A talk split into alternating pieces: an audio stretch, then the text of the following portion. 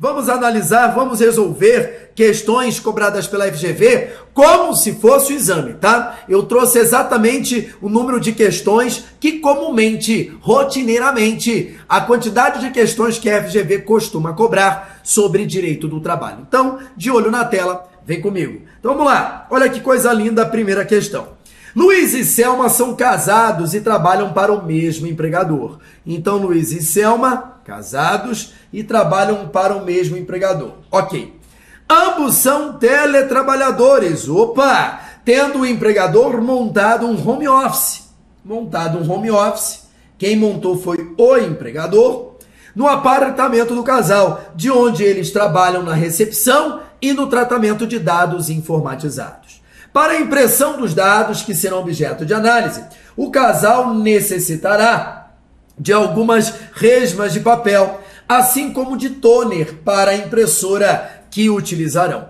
Assinale a opção que indica quem deverá arcar com esses gastos, com o toner da impressora e as resmas de papel, de acordo com a CLT. Meus amores, olha só, aqui um detalhe, uma dica, um macete muito grande, tá? No próprio enunciado, a FGV ela diz se ela vai querer a letra da CLT, o texto seletista ou se ela vai querer a jurisprudência do TST. No próprio enunciado, a FGV ela já costuma mencionar e expressar isso. Então, quando ele fala aqui, ó, de acordo com a CLT, então não fuma, não viaja. O que ele quer é o texto seletista. Até mesmo porque o teletrabalho ele passou a ser regulamentado dentro do texto seletista a partir da reforma trabalhista lá em novembro de 2017 e ainda não temos súmulas ou jotas ou precedentes normativos dentro do TST tratando sobre o tema teletrabalho, porque foi uma inovação legislativa, foi uma coisa nova trazida pela reforma trabalhista, então não houve tempo hábil ainda para a formulação dessa jurisprudência uniforme do TST. Perfeito? Então, como não se tem a jurisprudência uniforme sobre esse tema, por isso que sobre teletrabalho a FGV cobra sempre a letra fia da lei. E aqui já vou adiantar uma coisa para vocês, olha, desde o 31º exame, desde o 31 exame, desde o 28º, 27º exame, desde a reforma trabalhista, a FGV em todos os exames, todos, depois de novembro de 2017 para cá, em todos os exames, caiu sempre uma questão sobre teletrabalho. E onde está previsto e regulamentado o teletrabalho? Olha aqui, ó, lá na CLT, obviamente, a partir do artigo 75A. A partir do artigo 75A. E o que é que você tem que lembrar sobre o teletrabalho? você tem que lembrar o seguinte, que o teletrabalho, a definição, né, é aquele realizado preponderantemente fora do estabelecimento do empregador.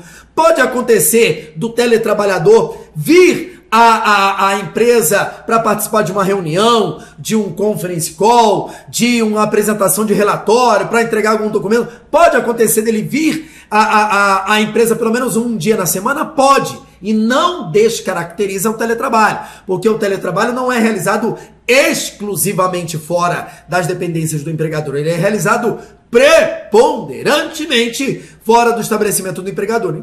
Então pode acontecer tranquilamente duas, três vezes a semana, uma vez a semana, do teletrabalhador ter que comparecer às dependências da empresa por algum motivo para a, a, alguma atividade. Não tem problema algum, tá? O outro detalhe é a transição do trabalho presencial para o teletrabalho. Qual é a regra no mundo? A regra no mundo é e continua sendo trabalho presencial. Ah, Guilherme, cala a boca. Ah, fica quieto. Não, antes. Ei, para. Não, antes. Parou. Não vem com conversinha fiada. Ah, mas a, a, a, a pandemia do coronavírus. Não, para, para, não fuma. Não fuma, pelo amor de Santo Cristo, tá? Porque em que pese o teletrabalho, em que pese o trabalho à distância tenha aumentado em virtude da pandemia provocada pelo coronavírus, não se tornou uma regra. Então para com isso. Tanto é que com o fim da pandemia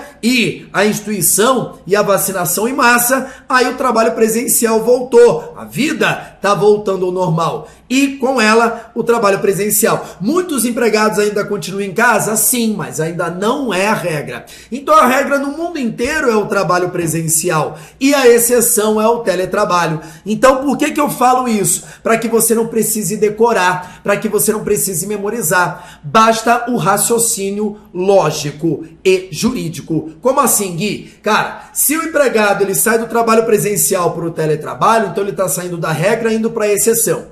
Se ele está indo para uma exceção, o que, que a CLT exige? Que essa transição seja feita por escrito e com a concordância expressa do empregado.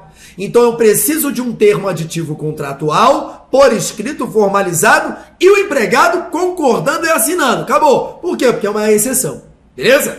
Agora, e o inverso? E se a transição for do teletrabalho para o trabalho presencial? Então ele está saindo da exceção e voltando para a regra. Se ele está voltando para a regra, eu não preciso da anuência da concordância do empregado. É uma exceção à alteração do contrato de trabalho prevista no artigo 468 da CLT e uma exceção ao princípio da inalterabilidade contratual lesiva. Ou seja, é uma possibilidade do ius variandi, a possibilidade do empregador alterar unilateralmente o contrato.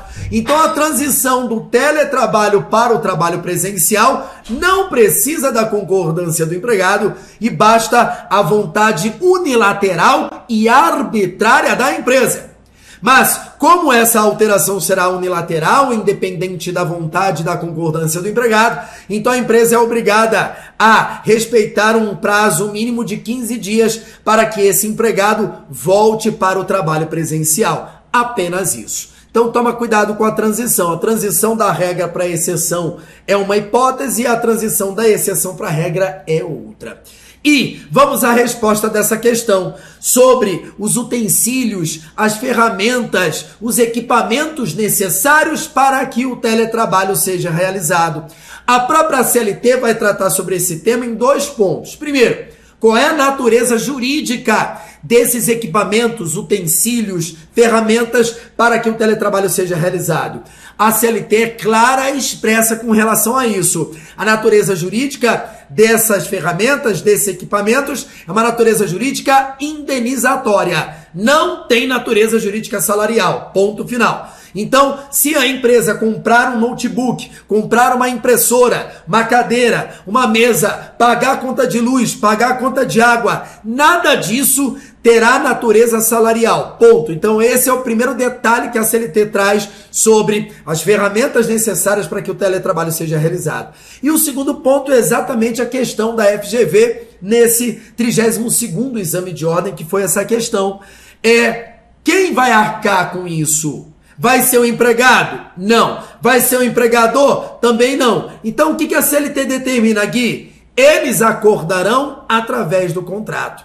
Então, eles colocarão no papel o que cada um arcará com a instituição e o estabelecimento de equipamentos necessários para a realização do teletrabalho. Então a CLT não determina a responsabilidade para nenhuma das partes ela determina que as partes livremente sentem e acordem sobre esse ponto. É isso aí. Então vamos à resposta da questão. Olha aqui, ó. Letra A. Cada parte deverá arcar com 50%. Não fuma maconha, que isso não está previsto na CLT. Letra B. A empresa deverá arcar. Não é isso que a CLT prevê. Letra C. A responsabilidade por esse gasto deverá ser prevista em contrato. Perfeito. Então, tanto a empresa quanto o empregado acordarão e determinarão como que será a distribuição desses gastos. Letra D, o casal deverá arcar. Não é isso que a CLT determina. E para que você não fique mais perdido do que bala de amendoim, boca de banguelo, dá uma olhada aqui no que, que a CLT traz sobre esse ponto. Então a gente coloca aqui, ó, puxa aqui o artigo 75A, que começa a falar sobre o teletrabalho. Aí ele vai falar aqui, ó, é, bababá. Ó, as disposições relativas à responsabilidade pela aquisição, manutenção ou fornecimento de equipamento tecnológico e infraestrutura necessária e adequada ao teletrabalho, bem como o reembolso, serão previstas em contrato. Está aqui, ó. Pronto. A própria CLT trata sobre isso aqui no artigo 75D. Então tá aqui para vocês. Artigo 75D, e é isso que a gente coloca aqui como resposta dessa questão. Ok? Show de bola! Próxima questão. Olha aqui, ó. Uma indústria de chocolates constatou que precisava de mais trabalhadores para produzir ovos de Páscoa e, em razão disso, contratou trabalhadores temporários. Opa! Pelo prazo de 30 dias, por meio de uma empresa de trabalho temporário. Ok, ou seja, tudo regular, tudo de acordo com o que dispõe a própria lei da terceirização. Qual é a lei da terceirização? A lei 6019 6019 de 1974. Essa lei ela regulamenta a terceirização no Brasil e o trabalho temporário é uma hipótese de terceirização. Lembrando que o trabalhador temporário ele poderá ser contratado por até 180 dias, prorrogáveis por mais 90, que é o que a própria lei 6019 traz, tá? Aí ele continua lá. Maria era uma dessas trabalhadoras temporárias. Ocorre que a empresa contratada, ou seja, a empresa do trabalho temporário, teve falência decretada pela justiça e não pagou nada a esses trabalhadores temporários. Maria procura você, como advogado ou advogada, para saber se a indústria de chocolate, tomadora de serviço, teria alguma responsabilidade sobre a hipótese e, de acordo com a norma de regência, assinale a afirmativa correta. Novamente, a FGV, ela está cobrando aqui a letra da lei. Qual é a letra da lei? A lei 6.019 de 74, que foi alterada em 2019, tá? Teve alteração, teve atualização de suas disposições em 2019 e é a lei de terceirização. Aí, o que, que a lei 6.019 de 74 fala? Olha, se essa terceirização for lícita, regular, de acordo com a lei, tranquila, então o tomador de serviço, que é a empresa contratante, ele tem a responsabilidade subsidiária. Tem a responsabilidade subsidiária, ou seja, o empregado, ele vai para a empresa contratada, que é a terceirizada, e se a empresa contratada não existir, não tiver condições, aí subsidiariamente vai é, é, é, para a empresa contratante, que é a tomadora de serviço, que é a que contrata o serviço terceirizado. Então a responsabilidade é subsidiária. Porém, se a terceirização for ilícita, fraudulenta, com o intuito de fraudar e violar direitos básicos dos trabalhadores, aí a responsabilidade da empresa contratante e contratada, da empresa tomadora e da empresa prestadora, da empresa que contrata o serviço terceirizado e da empresa terceirizada, a responsabilidade será solidária. Então é isso que a lei 6.019 é, de 74 traz e também a súmula 331 do TST, que trata sobre a terceirização. Mas aqui, o que a FGV quer é a letra da lei, não está querendo a jurisprudência, tá bom? Então vamos lá. Letra A. A indústria de chocolates contratante terá responsabilidade solidária. Terá responsabilidade solidária, tá? Olha aqui, ó. Em momento algum, ele diz que é, a, a contratação ela é fraudulenta. Olha aqui, ó. Constatou que precisava de mais trabalhadores para produzir ovos de Páscoa. Ovos de Páscoa. Se ele está falando ovos de Páscoa, a própria Lei 6.019 de 74 nos diz quais são as hipóteses em que eu posso contratar uma empresa de trabalho temporário. Uma das hipóteses é o acréscimo extraordinário de serviço.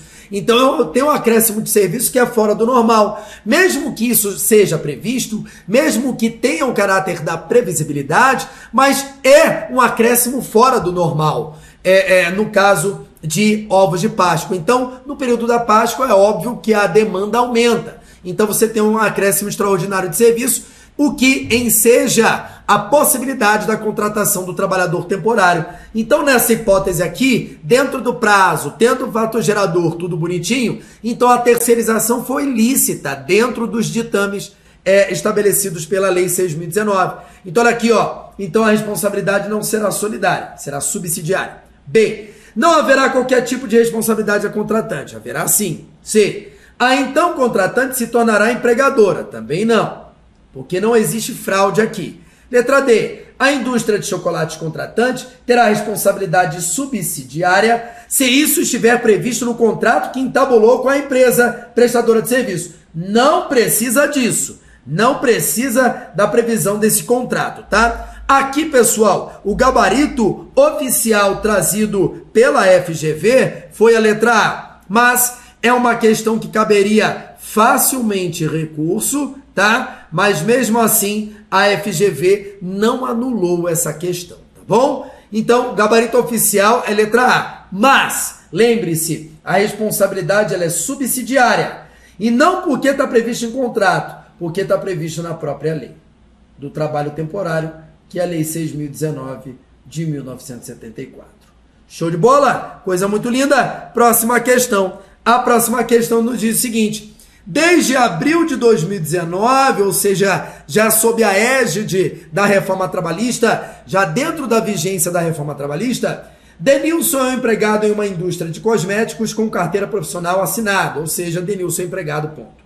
No último contra-cheque de Denilson, verifica-se o pagamento das seguintes parcelas: abono, prêmio, comissão e diária para a viagem. Considerando essa situação, assinale a opção que indica a verba que, de acordo com a CLT, novamente a FGV aqui ela está cobrando a letra da lei, não quer saber de jurisprudência, ela quer a letra da lei, integra o salário e constitui base de incidência de encargo trabalhista.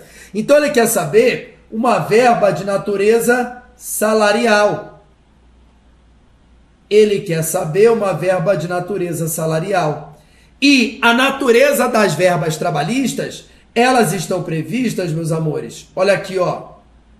A partir do artigo 457 da CLT. Lá no artigo 457 da CLT, ele vai falar sobre todas essas verbas aqui, ó. Aí ele diz pra gente o seguinte, ó: abono, prêmio, indenizações, multa diária, ajuda de custo, todas essas verbas têm a natureza indenizatória. Não vai integrar o salário para formar a remuneração. Não servirá de incidência para encargos trabalhistas. Quais são as verbas de natureza salarial? O salário base propriamente dito, comissões, percentagens. Também temos verba de natureza salarial, gorjeta, seja ela espontânea ou a cobrada é, é, é, na conta para o cliente, não importa qual o tipo de gorjeta, gorjeta sempre teve a natureza salarial, nunca mudou, tá? Então não vem com conversinha fiada. Então, nessa listagem que ele deu pra gente, a única verba que tem a natureza salarial é a comissão. Beleza? Pelo próprio artigo 457 da CLT, gabarito letra C. Show! Show Gui! Tá top! Então vamos continuar. Godofredo foi contratado como vendedor de automóveis usados pela sociedade empresária Carango de Ouro Limitada em julho de 2019, dentro da vigência da reforma trabalhista. Godofredo recebia um salário fixo acrescido de 5% sobre as vendas por ele efetuadas. Ou seja, ele tinha o salário fixo e mais comissão. Em março de 2020, Godofredo vendeu um automóvel por 30 mil reais, divididos em 10 parcelas de 3 mil. Ocorre que Godofredo foi dispensado por justa causa dois meses após. Então, das 10 parcelas, ele só recebeu duas e foi mandado embora por justa causa. Sobre a situação retratada, segundo os termos da CLT, assinale a afirmativa correta. Novamente, novamente, a FGV cobra a letra da lei, não quer saber de jurisprudência e digo mais a vocês. Está cobrando um artigo da CLT que é muito antigo. Qual artigo da CLT que é muito antigo? O artigo que fala sobre o pagamento de comissões, percentagens, é, comissões e percentagens. O que, que a CLT fala? Dentro do salário e remuneração, que vai do artigo 457 até o artigo 467, dentro desse capítulo, a CLT vai falar sobre o salário e a remuneração.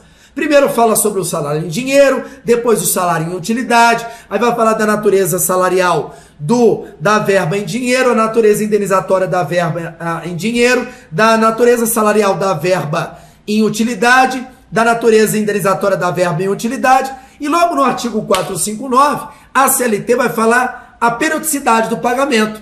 Vai dizer assim, ó, o salário ele tem que ser pago no máximo no final do mês. No máximo, no final do mês. Aí dá uma colher de chá. Podendo ser prorrogado até o quinto dia útil do mês seguinte. Então, diferentemente dos Estados Unidos e da Europa, lá os trabalhadores recebem por ano. O salário é calculado por ano. Quanto você ganha por ano? É só você analisar alguns filmes é, é norte-americanos e filmes europeus. Ah, quanto você ganha por ano? Pô, você é enganado, você é um fudido, tal, babá, babá. Aqui no Brasil, não. A, a periodicidade máxima é uma vez por mês. A empresa pode me pagar por hora, acabou minha hora, ela paga, pode me pagar por dia, por quinzena, por semana, mas no máximo uma vez por mês. Quando? Ao final do mês ou no máximo até o quinto dia útil do mês seguinte. Mas todo mês tem que cair meu salário. Ok? Ok. Tem exceção? Tem. Comissões e percentagens. Exatamente o caso de Godofredo do enunciado trazido pela FGV. E onde está previsto isso, Gui? No artigo 466 da CLT. O artigo 466 da CLT, ele vai dizer o seguinte, ó, quando que o empregado tem o direito de receber a comissão ou a percentagem por aquela venda? Quando ultimada a transação. Quando a, a transação for ultimada, efetuada, finalizada, aí sim aquela comissão ou percentagem é devida ao trabalhador. E a CLT vai além. Mesmo que o contrato de trabalho acabe, não me importa o motivo. E aqui é a maior pegadinha trazida pela FGV. Ela fala assim: ah, ele foi demitido por justa causa. Dane-se, não muda nada. Ele vendeu e ele tem o direito de receber a comissão por essa venda independentemente da forma que o contrato de trabalho se rompeu, se extinguiu. Não me importa. Isso está no parágrafo 1 do artigo 466. Dá uma olhada aqui, ó. Nas transações realizadas por prestações sucessivas, que é o caso de Godofredo, é exigível o pagamento das percentagens e comissões que lhe disserem respeito proporcionalmente à respectiva liquidação então, a cada parcela que for sendo quitada da venda, ele recebe a comissão proporcional a essa, a, a essa venda. Aí ele continua. A cessação da relação de trabalho, ou seja, se o contrato de trabalho acabar, não prejudica o recebimento de comissões e percentagens devidas na forma estabelecida por esse artigo. Então, meus amores, olha aqui, ó, nós já, já conseguimos responder essa questão tranquilamente. Letra A. O empregado perderá o direito. Não perderá. B. Godofredo terá direito a receber antecipadamente. Não, antecipadamente não. A cada parcela que for sendo quitada, ele recebe proporcionalmente a comissão sobre o valor de cada parcela.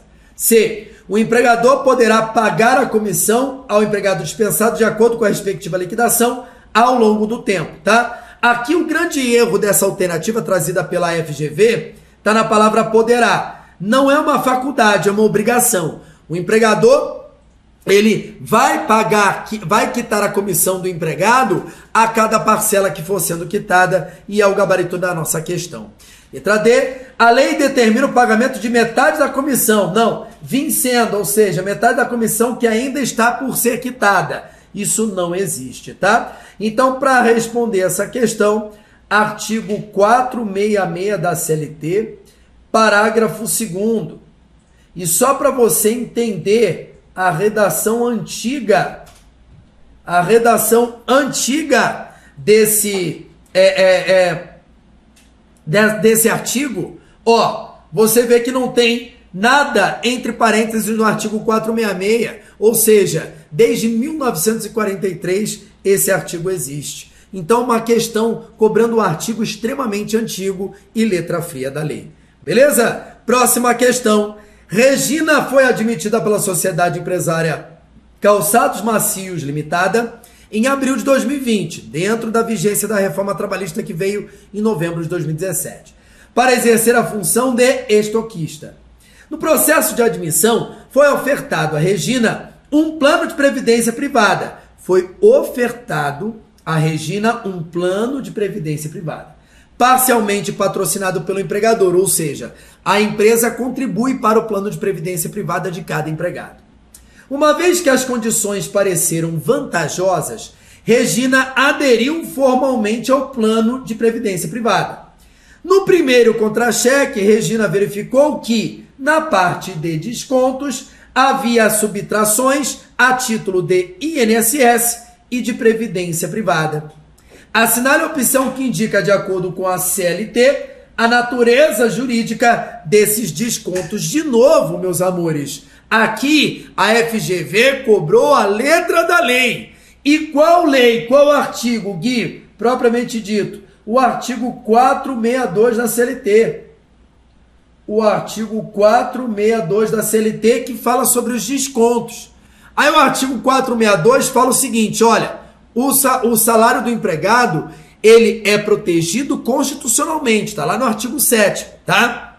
Ele fala que o salário é protegido com, é, é, configurando o crime a sua retenção dolosa. O próprio artigo 7 como direito social do trabalhador urbano rural, determina isso. Aí a CLT vai repetir: olha, o salário do empregado não pode sofrer desconto, salvo em caso de adiantamento. Por exemplo, você ganha dois mil reais, aí te adiantei 1.500 no meio do mês, você estava precisando. Chegou no final do mês, eu só vou te pagar 500 reais, os 1.500 já te adiantei.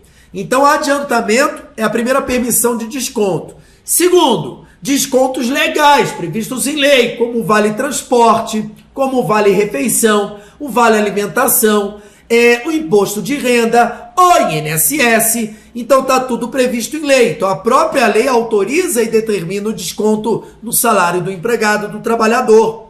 E temos também uma terceira hipótese. Qual a terceira hipótese? Se o próprio empregado contratualmente aderir, escolher. Olha, nós temos um plano de saúde, você quer?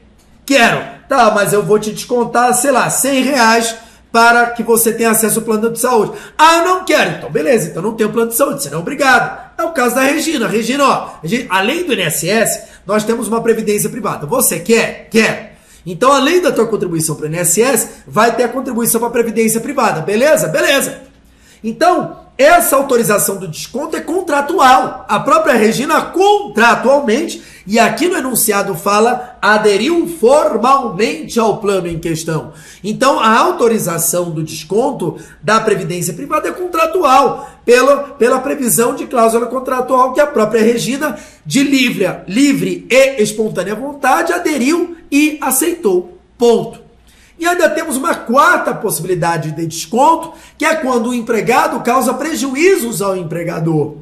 Aí, em caso de prejuízo, esse desconto pode ser efetuado se houver previsão em contrato ou se o empregado provocou prejuízo à empresa dolosamente. Isso tudo previsto no artigo 462 da CLT. Beleza? Que é o que a questão está cobrando. Então vamos lá. Qual a natureza jurídica? Ambos são descontos legais. Não, né?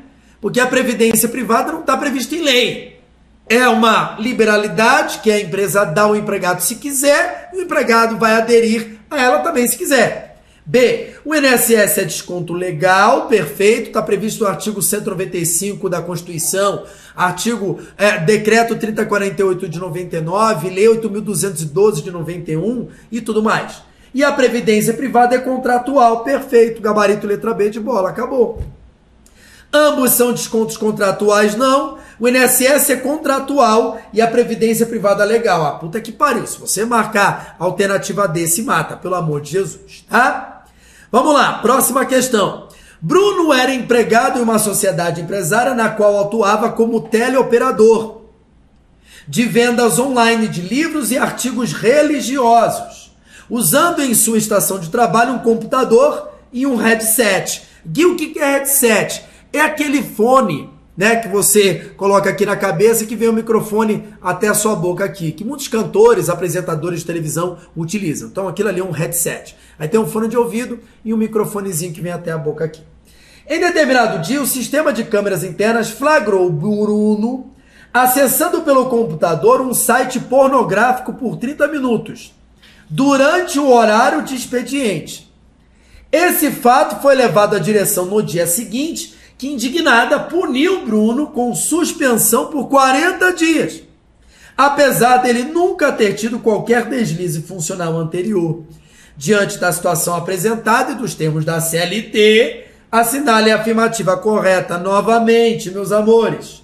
Novamente, o que a FGV queria nessa questão, novamente a letra fria da lei. E qual letra fria da lei? Olha aqui, ó, o artigo 474 da CLT.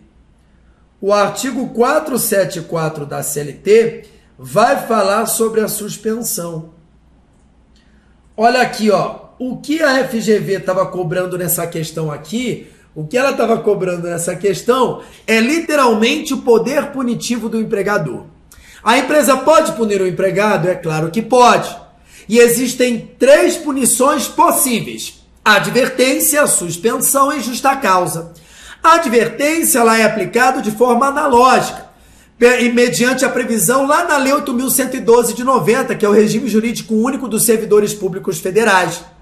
Além da advertência, que não está previsto na CLT, mas está previsto lá na Lei 8.112, e aplicamos aqui no direito do trabalho de forma analógica, conforme previsão da própria CLT, a CLT autoriza a analogia em caso de é, é, lacuna da CLT. Além da advertência, temos a suspensão, que está no artigo 474. Aí ele vai falar o seguinte: olha, a empresa ela vai escolher quantos dias ela vai suspender o empregado, que é o famoso gancho. Vou dar um gancho no meu empregado. Ela vai escolher quantos dias, mas no máximo 30. A suspensão não pode ultrapassar 30 dias. Se a suspensão for superior a 30 dias, então a empresa ela é obrigada a dispensar aquele empregado por justa causa. O que a CLT fala de rescisão injusta do contrato de trabalho. E isso o próprio artigo 474 vai tratar para gente. Dá uma olhada nele aqui, ó. 474. A suspensão do empregado por mais de 30 dias importa na rescisão injusta do contrato de trabalho, ou seja, importa na justa causa. E veja que é uma redação que não sofreu alteração legislativa, não tem nada entre parênteses. Então é um artigo desde 1943, quando a CLT foi publicada. Ok? Então, pelo amor de Deus, vamos responder a questão. Letra A. A punição tal qual aplicada pela empresa importa na rescisão injusta do contrato de trabalho. Olha, olha como a FGV ela recorta e cola. Cobrou a letra fria da lei, recortou e colou e acabou. B. A punição é compatível com a gravidade. Não é, tá? Então, e não existe a suspensão por mais de 30 dias. C. A empresa deveria dispensar Bruno por justa causa porque pornografia é crime. E como não o fez, considera-se perdoada a falta. Não fuma maconha. Por, por quê? Por que, que não é para fumar maconha? Porque, de acordo com o artigo 482, eu só posso dispensar por justa causa o meu empregado em virtude de crime depois que ele é condenado e a, a, a, a, a sentença é transitada e julgado. Então, um exemplo bem prático, independentemente de politicagem, não viaja, tá? Não fica viajando com mimimi nesse inferno, não. Se o Lula fosse meu empregado, até hoje eu não poderia dispensar o Lula por justa causa. Não poderia. Porque até hoje nenhuma é, condenação criminal contra ele transitou em julgado. Acabou. Ainda existem recursos a serem julgados. Acabou. Então, cuidado com isso. A dispensa por justa causa por crime somente após o trânsito em julgado da sentença penal condenatória. Cuidado com isso. Então não é o caso aqui de Bruno. Fechou? Então toma cuidado. E letra D. A empresa errou, porque sendo a primeira falta, a lei determina que se aplique a pena de advertência. Isso não existe. Aliás, é uma ilusão. Todos vocês e muitos de vocês, ou familiares e conhecidos de vocês, acham isso. Só que isso não existe, nunca existiu uma gradação na lei. A lei ela fala o seguinte: olha, suspensão estacal, acabou. Em momento algum, em lugar algum da legislação trabalhista dentro do Brasil, existe uma gradação. Ó, é você é obrigado a dar advertência para depois suspensão e depois. Isso não existe. Não existe.